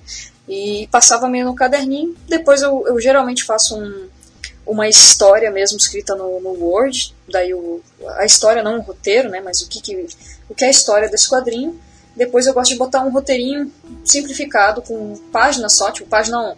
Ah, é, tem o caminhão e a menina pede carona. Página 2, já tá dentro do caminhão e aí eles vão falar o nome e perguntar o que, que tá lá. Página 3, ah, ele vai dar a lição de vida pra mim. Coisa assim, bem simples, e depois eu vou enjambrando melhor o roteiro, depois que eu tenho ideia de página 1 vai falar sobre isso, página 2 sobre aquilo. E depois o roteiro só que eu começo a desenhar. Mas, geralmente, como eu sou artista antes de ser roteirista, enquanto eu faço roteiro, se eu tenho um bloquinho na minha mão, eu vou ficar fazendo criação de personagem, eu gosto de inventar coisa, ficar salvando um monte de imagem no, no Pinterest pra, pra ver o que, que, que, pode servir de inspiração. Então, é, eventualmente, eu, eu acabo desenhando junto. Mas assim, eu não pego para desenhar nenhuma página de, de, quadrinho enquanto eu não tenho todo o roteiro pronto, todas as páginas prontas, a sequência, é, se eu vou ter algum, algum ponto de virada interessante para botar na página X, Y, Z, né? Então eu começo do roteiro, depois eu, eu crio uns thumbnails, né, uns esboços do, de cada uma das páginas, e aí quando eu tenho os esboços eu começo a fazer a arte mais final. Mais ou menos assim o meu caos. meu caos semi-organizado. eu não consigo nem organizar meu dia a dia. eu jamais conseguiria fazer um quadrinho. é bem trabalhoso mesmo. ah, mas já é. Mas com o tempo, você já vai pegando o esquema e cria uma rotina, né? Eu acho que uh, num processo assim, vem o que nem assim, eu tô falando até um pouco aqui com minha experiência aqui também com, uh, com a Raquel, quando a gente vai escrever alguma coisa, o que, que eu faço é anotar num bloco do celular mesmo premissas, eu coloco uma premissa, uhum. e aí eu vou e se eu acho que eu já tenho uma ideia já na cabeça já mais ou menos de como ela pode começar, para onde ela vai, o que, que eu quero passar, aí eu falo, ó, vou começar a escrever. Aí eu vou lá e começo a escrever vou até, faço a, a abertura da história, aí eu mando para ela, aí ela revisa, dá sugestões, eu até escrevo alguma coisinha, manda para mim, aí eu vou e continuo, porque como eu tenho um pouco mais de tempo para poder escrever, né? Enquanto ela tá lá trabalhando, estudando que nem louco. Então eu vou fazendo essa parte por aqui. E a história vai se moldando, ela vai se transformando, às vezes sozinha. e. Mas, é mas com o tempo acaba ficando um pouco mais. um pouco mais tranquilo, né? Mas, assim, um, uma pergunta é, contigo, Alice, é assim: você hum. faz a história do começo, meio, meio e fim, e pronto, você já, já sente que assim, beleza, cumpriu uma etapa agora vamos correr atrás de, disso, disso, disso. Ou quando você acaba, você já fica pensando, pera, eu tenho essa ideia aqui também, deixa eu já escrever algumas coisinhas que eu quero já fazer isso aqui também. É, já começa a pensar em outras coisas também, ou se vai indo bem, peraí, eu vou esse aqui primeiro, depois vou pro outro. É, como é que é? Geralmente, como dá tanto trabalho fazer um, quando eu termino a ideia do que eu quero, eu vou seguindo. E eu tento botar uns cronogramas assim meio que acabam tendo que ser apertados, né? Não é como se eu quisesse exatamente. Então assim, ah, eu, eu sei lá, fiz a fiz o roteiro aqui, eu sou obrigada a já pular para fazer os sketches das páginas. Se eu tenho uma ideia para uma história seguinte, é, geralmente, geralmente eu não tenho, na verdade. Geralmente eu meio que me esgoto e o meu cérebro, hum. tipo, desliga, assim, eu fico babando uns dois dias e para de funcionar. é, mas, é, costuma, costuma acontecer. É, e talvez porque eu não bebo café. Mas hum. geralmente, é, geralmente eu fico em cima disso e eu não costumo ter outras ideias. Às vezes acontece enquanto eu tá, ah, tô desenhando aqui, talvez tá uma página, eu vou mudar um negócio ou outro. Uh, acontece. Mas geralmente eu não costumo mudar muito, alterar muito a, a, as coisas que eu já, já tenho planejado. Só que assim, por exemplo, é, no ano passado, final do ano passado para esse ano, é, depois do eu ter terminado já o quadrinho, o volume 2 e já ter ficado de férias, coisa e tal, eu, eu, eu tava já pensando, ah, quando eu terminar o Barômetro, eu quero tem uma história mais ou menos fechada em cinco volumes, né? Eu já estou pensando no próximo coisa que eu quero fazer. Inclusive, quero fazer uma parada de samurai na próxima. Então, ah, eu, isso? A gente, é, ah, eu já tô pensando, tipo, ah, beleza, então tá a hora que eu terminar. Só que aí depois eu penso, não, peraí, eu tenho que primeiro terminar, primeiro terminar os cinco volumes do Verome, a história tem que estar tá quadradinha, o roteiro tem que estar tá bonitinho. Uhum. Geralmente eu deixo quieto. entendo, entendo. Mas, mas você também tem um bloquinho cheio de ideias para explorar no, no, futuro também? Não, eu acho que eu até deveria fazer isso, na verdade. Isso, é uma, é, isso por si só já é uma ideia boa. Os meus blocos de, de anotação, eles são bem frenéticos. Eu misturo desenho com um negócio escrito, com, com outra coisa que não tem nada a ver. Mas geralmente para é, se eu, se eu pego, se eu quero pegar, sentar para ter ideias, eu geralmente vou, por exemplo, hoje eu vou ter ideias do quadrinho, dois, do volume uhum. 3 do Berômetro, sei lá. E eu vou e eu tenho só essas ideias anotadas e eu paro por ali, assim. Eu não, geralmente não pego, tipo, ah, ideias novas de um próximo quadrinho que eu possa fazer. Uhum. Talvez, talvez fosse uma ideia boa, talvez eu, eu pudesse aplicar isso. Pelo que você está me falando, então o seu bloquinho é parecido com o do Lovecraft. Olha. Porque na edição da Dark Side tem, algum, tem alguns. Uh, algumas páginas do diário dele e aí mostra uh, mostra algumas uh, páginas dele escrevendo um pouco da história, uh, escrevendo algumas ideias, tipo, ó, oh, esse item aqui vai aparecer de tal e tal tal, uh, ele tem esse background, é, é, mais ou menos assim que ele vai escrevendo. Uhum. E do lado você vai vendo várias, vários desenhos do, dos monstros que ele vai fazendo. É, é, é, é engraçado. Porque ele, ao contrário de, de alguns arte, alguns é, escritores que eu vi também algum, algumas anotações, como por exemplo do, do próprio Tolkien, até que eu acabei comentando mais cedo. O, uhum. Quando ele faz algum desenho para poder especificar para alguém o que, que ele está querendo dizer, algum, uh, sobre algum castelo, alguma paisagem, algo assim, os desenhos dele são muito bons. Os desenhos são, são bem bonitos até. Eu, inclusive tem algumas edições aqui no Brasil de capas uh, que foram desenhadas pelo próprio Tolkien. Uhum. Né? Caramba, e, e, é, e, é, muito, muito legal. Mas já o Lovecraft ele desenha nada, ele desenha bem mal. Compensar, né? Ninguém é perfeito. É, né? Mal, mal dá para entender o que ele está tentando dizer ali. Mas, mas, assim, então, pelo que eu estou entendendo, então o, as suas anotações são mais ou menos nesse estilo, então. É, são anotações sobre a história, uh, sobre como é que ela, ela, vai funcionar, ela vai se desenrolar, além dos desenhos também, né? E... É, é uma mistura. Entendi, entendi. E esses desenhos, eles já são já como se eles estivessem já em ação, por exemplo, algum personagem uh, dirigindo, algum personagem dialogando, ou são desenhos de perfil, uh, tipo, ah, ele vai ser, estar trajado desta maneira, vai ter essa constituição, já essa é uma... pensando em como você vai desenrolar. Uhum. Não, essa é uma pergunta muito boa. Geralmente quando eu faço eles nessa etapa inicial, eu tô, como eu estou moldando o character design, né, a, a criação do, de, do personagem por si só, isso incluso também um pouco da personalidade dele, coisa e tal. É, geralmente eu não boto ele em nenhuma pose muito incrível. Eu meio que quero pegar o conceito. Então, ah, esse personagem é um lobisomem, então eu vou fazer várias. Talvez eu faça umas poses de rosto, assim, meio. Ah, esse cara é meio canastrão, sabe? Mas geralmente eu não vou fazer ele com nenhuma ação muito específica, a não ser que isso diga muito a respeito do personagem. Assim.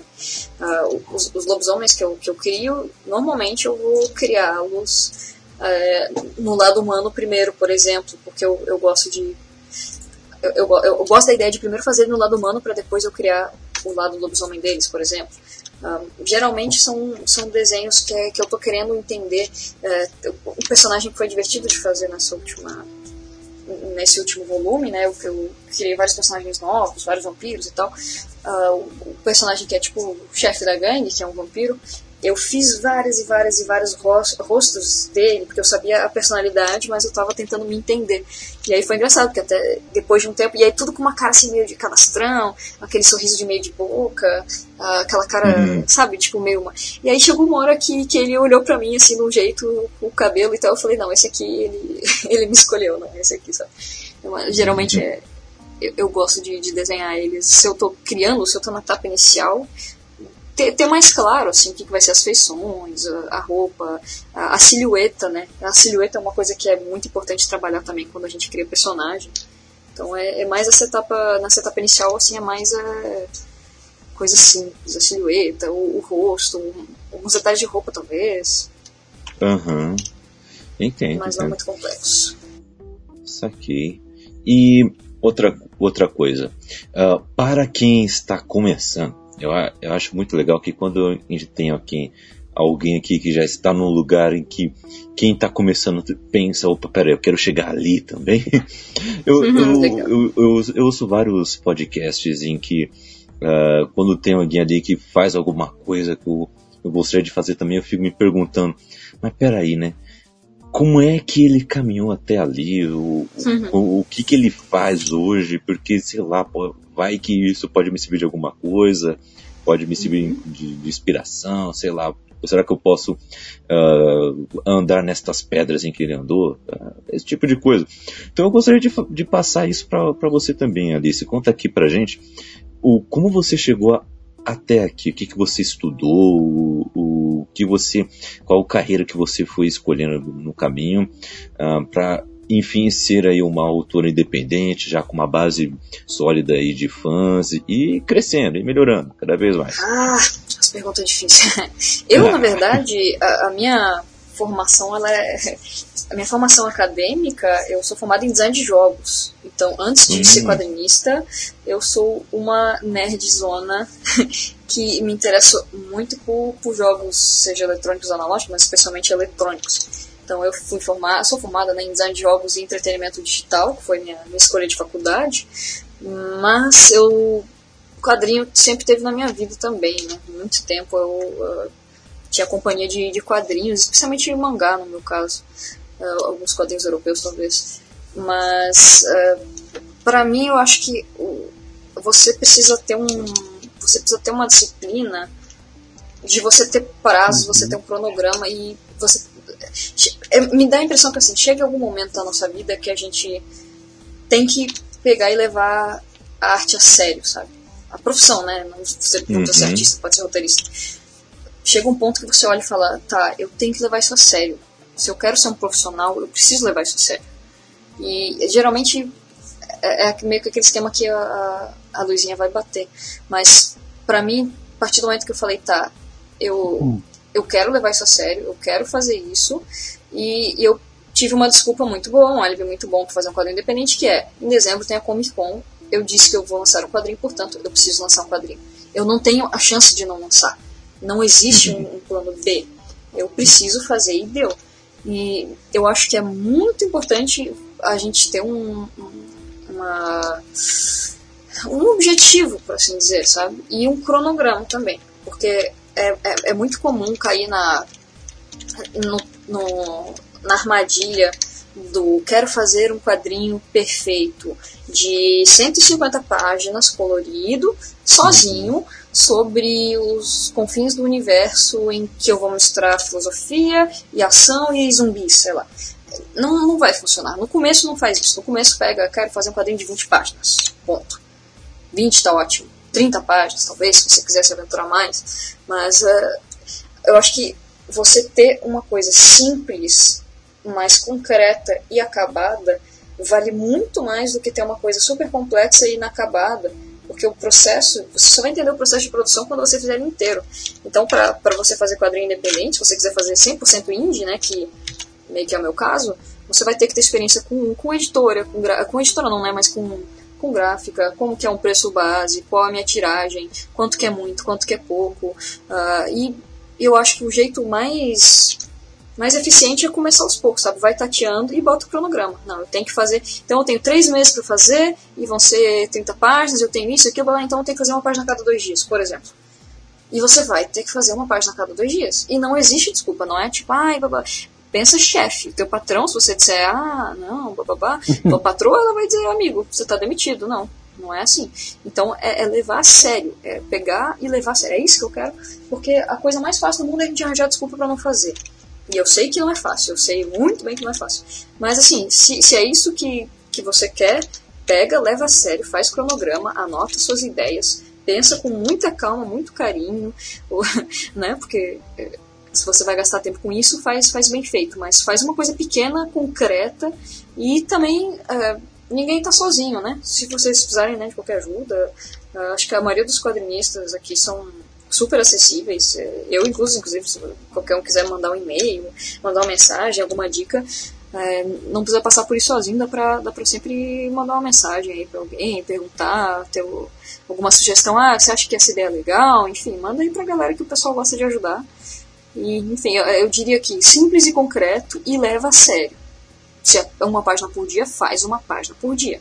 Se, ah, eu vou ter tantas horas por dia, vai ter que ser uma página a cada três dias, bota no cronograma uma página a cada três dias. Uhum. É, mais ou menos, falei bastante? Não, não, tá, tá ótimo, tá ótimo. Isso é muito legal. Uh, acredito que vai ajudar muita gente. E outra coisa também. A sua formação, então, é como uh, designer de games, certo? Uhum. Uhum. E, e é esta formação, uh, mesmo com uh, sendo uma quadrinista independente ser diferente do que ser uma designer de jogos, mas as duas as duas áreas têm uma certa ligação com essa questão da arte, né? Você tem que, uhum. você tem que ser um artista para atuar nas duas áreas, né? Então, o que, que você viu em design de jogos que te ajudou a, a seguir essa carreira de quadrinista? Ah, o designer de jogos, geralmente, ele é a pessoa que ele vai pegar o projeto que a, que a equipe está fazendo, que a equipe quer fazer, coisa e tal, e e ele vai estruturar, organizar, vai ver de que maneira, que melhor maneira, né, isso pode ser feito. E o, o design ele quer dizer o design do também da, da, da jogabilidade, né? Não é só o, o, design visual. Então acho que nessa parte de organizar projeto de um modo geral é, é, é muito similar, porque você tem que pensar público-alvo, qual, qual vai ser meu público-alvo? Ah, esse aqui, beleza, sei lá, vamos fazer um jogo ou quadrinho fictício, meu público-alvo, eu quero uh, adolescentes, homens e mulheres, entre 16 e 18 anos. Ah, beleza. Ah, qual, qual gênero eu quero fazer? Eu quero fazer um, um quadrinho de drama, sei lá, ou um jogo de drama. Ah, qual, então tá. Como vão ser as minhas cores? Qual o sentimento que eu quero passar? Como eu vou fazer isso? Qual o meu orçamento? Quanto, quanto tempo eu tenho para fazer? E aí você vai pensar, ou tipo, ah, vou fazer um jogo então que ele vai ter que durar três meses o jogo, então eu vou fazer ele para celular, eu vou usar as cores XYZ, eu vou. Enfim, e pro quadrinho é similar, é, ah, então tá, então eu vou usar muitos tons de. vai ser preto e branco por causa da impressão, que eu tenho orçamento tal, é, eu tenho 30 páginas para fazer, então eu quero usar muitos painéis abertos para passar uma sensação de solidão, enfim, é, é o, a questão de como você. Você ser designer de jogos é você resolver problemas, né? Então, ser quadrinista independente é você resolver um problema gigante que é como você vai contar a sua história da melhor maneira possível e que alguém queira ler e ache legal. Nisso eu diria que é muito similar. Assim. Você vai resolver problemas de como fazer uma história, como fazer uma história marcante, né? Como fazer uma história legal. Uhum. Bagagem, né? dá, dá, dá pra linkar muita coisa, né? Isso que é legal. O, dá para sempre você utilizar algum conhecimento, né? Pra fazer essas é... coisas. Isso não existe conhecimento inútil. Isso, não existe conhecimento inútil. Isso é muito, muito legal. E eu tenho, eu tenho uma dúvida, é, assim, é, ela é bem, ela é bem pessoal, assim, e ela tá me inculcando aqui na cabeça desde o começo do teste, que é o seguinte: por que é, monstrinho em seu nome artístico? É, me é, explica aí. Nossa, vai matar dois então, curiosidade. É a pergunta de um milhão de dólares. né? Na verdade, na verdade, na verdade, na verdade, não foi um apelido auto-intitulado. Uhum. É, quando eu comecei a namorar com o meu atual, bom, marido, namorado, né? União estável é marido, né? Uhum. Ah, para contextualizar. O Leandro deve ver pelas minhas fotos no Facebook, mas o meu namorado ele é um homem de 1,92, barba na cara, cara grandão, né, ombro largo e tal. E aí a gente começou a namorar, eu tinha na época 15 para 16 anos, então assim, eram dois, dois jovens, né? e aí a gente saía para comer, aquele programa de, de adolescente, né? Ai, vamos comer no restaurante tal. Aí eu pegava comida, ele pegava comida e o meu prato saía mais caro. então, é, então, a, a, brincadeira do monstrinho é que ele começou a me chamar de monstrinho, porque eu, eu comia um monte, eu tava com fome o tempo todo, e às vezes a gente comia um prato assim, ah, similar em, em tamanho e peso, e passava uma hora e eu tava com fome de novo, e ele começou a chamar, não, pô, vou alimentar esse monstrinho e tal. E aí, lógico, todos os amigos começaram a chamar de monstrinho, e uma hora eu aceitei. eu, eu também gosto de coisas que são consideradas violentas e meio monstrinhas, e não muito femininas, né, como, por exemplo, luta, né, eu, eu luto boxe, já, já participei inclusive de uma luta clandestina de boxe. é, oh, né, então, eu gosto de, de, videogame, jogos de luta principalmente. Eu, uhum. enfim, eu não me visto do jeito mais feminino, culturalmente falando. Enfim, uhum. é, e aí eu, a, a monstrice caiu muito bem também por eu adorar monstros, né? Eu adoro criar, seja monstros é, uhum. mais aterrorizantes ou só criar tipo bichos misturados, né? No caso do aquele artbook que eu mencionei anteriormente, né, o Radioactive, é uma, uns bichos híbridos e mutantes depois de um período de radiação, né? Não, não, deixam de ser monstros. Então, o monstrinho caiu muito bem. E quando eu tava precisando, eu queria botar. O meu sobrenome é muito esquisito. Meu sobrenome é Grossman Matozinho. Então, eu falei, ah, eu preciso de um nome mais simples, um nome artístico. E aí o pessoal já me chamava de monstrinho. Eu falei, ah, então vai, vai casar bem. E acabei acabei adotando oficialmente a minha mudança de nome. que legal, olha, gostei é. da origem. A é, origem é, secreta. A, a origem. Monstrinho, a origem. Olha só, eu vou, eu vou colocar no título do cast. Monstrinho, a origem. Uhum. que beleza. Ah, Sim. É, isso, não, dá um bom filme, um bom filme C, assim. É, e, e nacional ainda. Pra ter, pra, ter a viol... pra ter a violência e o humor. Tem que ser nacional. Gosto, gosto. Me contratem pra, pra atuar, não nem pra, pra fazer arte, não, pra atuar. Fazer umas caras de. Ô louco, que beleza. Vamos fazer isso. Vamos, combinado. E...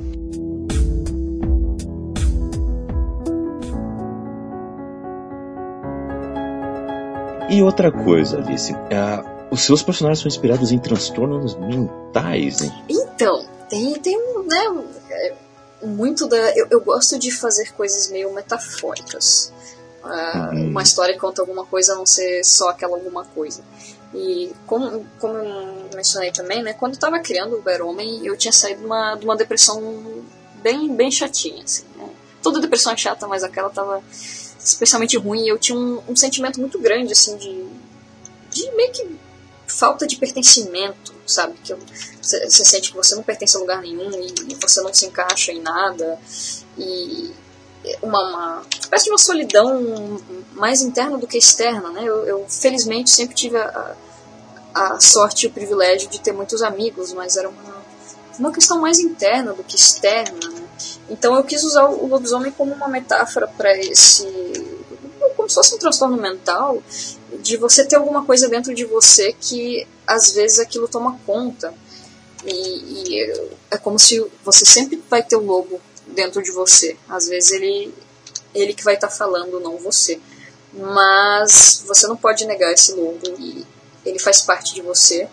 E aí eu quis botar também né, a personagem principal do, do primeiro volume, né? São, são, eu tenho dois protagonistas, na verdade. A Kanaila, que é uma, uma lobisomem, né? E a, a história do primeiro Ber-Homem, na verdade, é uma história sobre autoaceitação. Porque eu sempre tive muita dificuldade em me aceitar. E a história dela sendo um lobo e, e não negando as origens dela ser um lobo, apesar da maldição que é imposta a ela, foi meio que uma, uma maneira de eu, de eu trabalhar internamente o, o que, que eu sou e e seja lá o que for, tá tudo bem, né? E a figura, em contraponto do caminhoneiro, que é o outro protagonista, ele, ele é um cara muito boca aberta e ele, no primeiro, nesse primeiro volume, ele já dá um conselho para essa personagem que o conselho chama, desculpe o palavrão, mas o conselho é foda-se, sabe? É, você vai ter pessoas impondo para você o que você é, mas foda-se, só você vai saber disso. E ele é um personagem que ele representa a liberdade, assim, na, na forma mais pura. E, e, é, e o segundo volume ele fala sobre liberdade, sobre a importância de, de você não se anular perante o que os outros impõem sobre o que você é. Né? Então, cada um dos volumes e cada um dos personagens meio que representam uma esses problemas internos, né? Que eu acho que todo mundo acaba se relacionando, não, não só quem tem algum tipo de transtorno, mas quem é, qualquer um que, que vive, né? A gente vai ter algum em nossa vida que a gente vai sentir que a gente está sendo controlado, ou que a gente não se aceita, ou que a gente não se entende, né? Que a gente não entende o que, que é. E eu quis usar, por mais que, claro, é um quadrinho de ação, de terror, eu quis usar um pouco, um pouco disso, um pouco da minha própria experiência para tentar passar ainda que brevemente essa, essa sensação e esses, esse sentimento. Que legal. A literatura fantástica, né? E, a sua extensão, né? O quadrinho também. É, tem essa função mesmo, né? De, de fazer essa alegoria, né? Com, com os monstros, né? E isso é muito, muito legal. É. é uhum. o, eu sei que lá no comecinho, quando criaram os lobisomens, os vampiros, e outros monstros, Frankenstein, inclusive, não estavam pensando, ó, oh, vamos fazer um monstro aqui porque vai ser divertido. Não, eles queriam passar algo. queriam uhum. passar algo também. Então, fazer esse resgate é, é, muito importante. Porque não é apenas um, um, por exemplo, um vampiro, um vampiro que brilha, né? Estamos falando mais do que isso. Né? Eles sangram bastante no meu quadrinho. Eles não brilham. Isso é, bom. É, ótimo. Isso é bom. E a questão do sangue também, só um contraponto rápido, né? É, existe uhum. uma coisa quando, quando você está em depressão, coisa assim, é, pelo menos pra mim, eu tinha uma dificuldade grande de sentir coisas. E às vezes uhum. é, você sentir, você sangrar é uma maneira de você sentir coisas, né? Então Sim. o sangue também é uma metáfora. A briga, a luta, é, também é uma uma ideia de que se eu tô sangrando, eu tô vivo, né? Mesmo que eu não me sinta, eu, eu, o meu corpo tá dizendo que eu tô vivo. Verdade, é verdade. Eu, eu sempre penso que quando eu tô tirando sangue, né, para algum exame, né, algo do tipo, eu fico imaginando que pedaço da minha alma tá indo embora, sabe? Eu, né? eu, me sinto meio, eu, eu, eu, me sinto meio estranho. Eu me sinto estranho, me sinto meio fraco. Parece que tá, eu tô hum. esvaindo pela seringa. É ruim, eu não gosto. Eu também, eu sou apavorada, sabia, com agulha. A, a coisa que me faz ser apavorada é agulha. Olha! Tal, talvez seja por isso aí, ó. Uh, verdade, hein? Olha só. Que beleza. É, deve ser isso mesmo. mas, mas, então vamos lá. Vamos, vamos finalizando esse podcast. Ficou muito legal, gostei muito do tema. Oh. Um, conversamos sobre o mercado editorial brasileiro no, em sua vertente no quadrinho de uma forma bem mais geral, apresentando alguns nomes, apresentando alguns obstáculos ainda e inclusive as facilidades que existem por aí Uh, vamos voltar a tocar nesse assunto depois. Conversamos bastante sobre esse processo de criação da Alice, também foi muito bacana. E falando nisso, agora finalizando, a Alice nos conte onde as pessoas podem te achar nas redes sociais e, inclusive, você está com a campanha do, do Bad Homem 3, certo? Sim, oh. eu estou, né, nesse, nesse momento que estamos gravando, eu, eu estou bem feliz. A campanha está no no Catarse, né? O Catarse é um, um, site onde você tem um financiamento coletivo, ou seja, a gente tem uma meta de, de valor para eu poder imprimir esse, poder produzir, imprimir nesse caso, né? E ter todos os custos de produção. E se a gente alcançar a meta, todo mundo ganha o quadrinho. Se não uhum. alcançar a meta, quem apoiou vai ter o seu dinheiro devolvido então, ninguém tem nada a perder. Mas o que, que é legal, né? O Catarse ele te dá recompensas. Então, por exemplo, uh, se você quiser contribuir com 15 reais, você já pode adquirir o quadrinho em PDF. Se você quiser contribuir com 26 reais, você tem um, uma edição, um preço limitado para o Bad Homem 3. E tem várias outras coisas. Os quadrinhos anteriores, né, o primeiro e o segundo volume, também estão com valor descontado no Catarse. Então, catarse.me, ME, né? Barra Bad Omen 3. B-A-D-O-M-E-N 3. Uhum. Bad Omen, né, de, de mau presságio 3. E tem várias, várias recompensas aí. As minhas redes sociais, absolutamente todas, é Alice Monstrinho, exceto a minha página no Facebook, que é Alice Monstrinho Arte, com T mudo, A-R-T. E, né, se vocês quiserem acompanhar, tem Instagram, tem o tem o Twitter, é, o Instagram tem tentado postar bastante coisa de arte e as, as novidades da campanha, páginas também, as páginas uhum. que eu estou fazendo. Eu tenho um micro canal no YouTube que eu falo um monte de besteira e às vezes algumas coisas de arte. e também é Alice Monstrinho. E, então, se vocês quiserem acompanhar o trabalho, só buscar esse monstrinho que vocês me acham. Aí sim, aí sim. Tomara que dê certo pro, o, o, essa campanha do Bad Omen. E vamos divulgar aqui yeah. em, em yeah. no nosso Cappuccino, no nosso Bookstime. E vamos, vamos caravalizando o pessoal. E é isso aí. e, e Leandro, onde as pessoas podem te achar nas redes sociais e tudo mais? Aqui no Cappuccino. E no Facebook é como Leandro Calegari e no Instagram não faço ideia qual é o nome aqui, cara. Porque era do outro site. Não sei. Hum. Tá logado no celular faz anos, sabe? Sabe ah, sei da é. Next Next. E cara, eu queria agradecer demais a Alice. Eu fiquei muito quieto porque eu achei fantástico. Ah. Eu sempre tive curiosidade de saber essas coisas. Ah, e nunca tive coragem de perguntar no inbox. Então juntou. É. Porque acho fantástico. Eu, eu desenhava quando era muito menor sempre quis ser quadrinista, mas aí eu abandonei o desenho para computação e depois para publicidade. De uma forma ou outra eu trabalho com desenho, mas eu sempre tive curiosidade de saber como funciona tudo isso e hoje eu matei. Muito obrigado ah. de coração mesmo.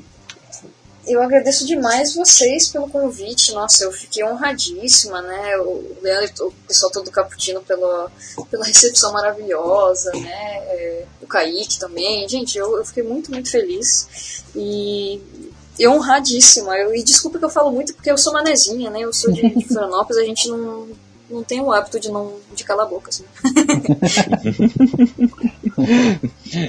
ah, fique tranquila. A gente conhece gente daí, viu? É, a gente conhece gente então. daí que, que já participou do nosso Caputino também. Olha só, mais Faz... uma então pra... É, pessoal, pessoal fazendo um barulho por aí. É, o pessoal do cinema independente, olha só. É, ah, é, que tá, tem bastante é, a galera, a galera tá por aí, é tudo de pelotas também, hein? Então a, a, galera que tá fazendo o seu barulho por aí. Muito legal. E é, então é isso aí, galera. É, eu estou no, no Twitter e no Instagram, arroba CKZKaique. E estou no Scooby no Goodreads também, redes sociais de leitura. Então vamos lá compartilhar as leituras juntos. E, e o, o e-book que que eu e a Raquel lançamos uh, está na Amazon mais barato que um pastel de feira. Uh, clique no link que está na descrição. É, é um suspense policial onde seres com superpoderes sempre existiram. Só que então um policial telepata precisa descobrir a verdade por trás de assassinatos horríveis que um serial killer cometeu há algo mais ali. E a mente do serial killer não vai aceitar essa invasão passivamente. Então, é um livrinho curto, eu espero que vocês gostem. E em breve teremos umas novidades aí sobre isso. É, iremos comunicar a todos. Né? Acho que irão gostar. Então, é isso, o Caputino Cast fica por aqui. É, segunda-feira tem quadro novo aí. Semana passada tivemos cast sobre Tolkien. Uh, dia 21 de outubro temos Podosfera Unida, um, eterno e gigante crossover com todos os podcasts aí.